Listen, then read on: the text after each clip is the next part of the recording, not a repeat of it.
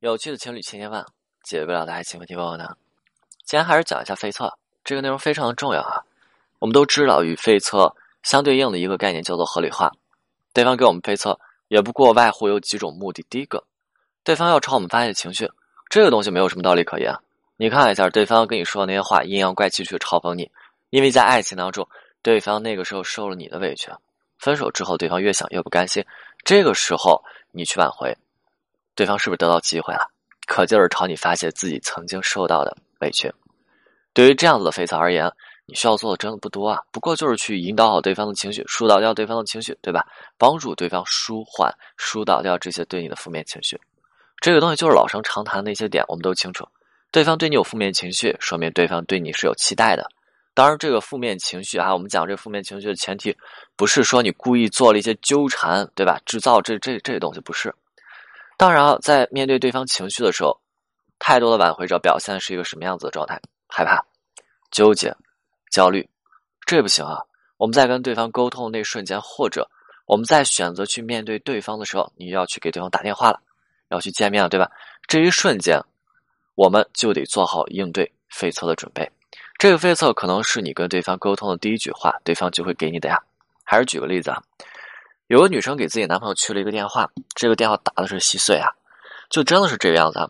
大家想一下，我们要推进案子，推进案子，把这个案子不断的往前推，不就是从边缘性的沟通交流到核心化的沟通交流？核心化的沟通交流是什么样子的？如果边缘化的交流是微信啊，没没事儿说发发信息，那么核心化的做一个比较就是电话邀约见面，对吧？如果你连电话都打不好，见面更别想。所以案子该怎么推？注意，想明白，对方接电话那一瞬间开始，对方给你的费测就已经开始了。费测不仅仅只是单单的一句话，对方也会从整个沟通的过程当中去感知和你相处的舒适程度以及你的变化程度。所以，当电话响了好多声，就是先举那个例子嘛，女生给男生去电话，然后呢，这个电话响了好多声之后，男生接起电话了，就是这样子的状态。我们这个时候就得赶紧开动脑筋去思考啦，对吧？电话响了好多声，是不是男生不太想接？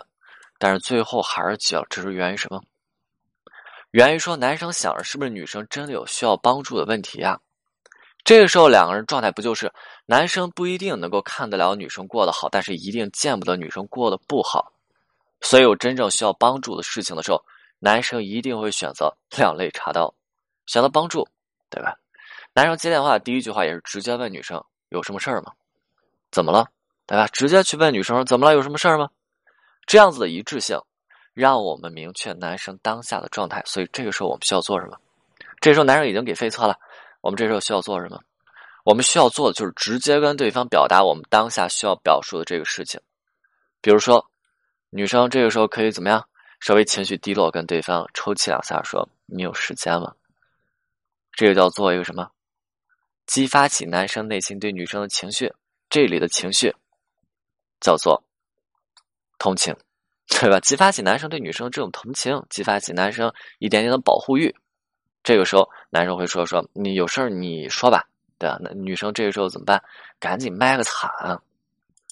但是当时女生来了一句：“没事儿啊，没事儿，我没事儿，我就问问你最近过得好不好。”一句话让男生就觉得说：“啊。”你你就整天没事干，给我给我来电话，你就是没事找事你是不是在找我茬你是不是在纠缠我？所以一句话，男生这火就起来。男生说：“你这个样子，你没事，你不要给我打电话了哈。我过得很好，我过得特别开心，没有你，你没事你就这么着吧。你你就非得让两个人这个样子吗？所以我们挽回的时候，我们需要去清楚的了解对方的状态，抓住对方的需求，然后进而跟对方建立良性的沟通。OK，今天内容就到这里，我们下次再见。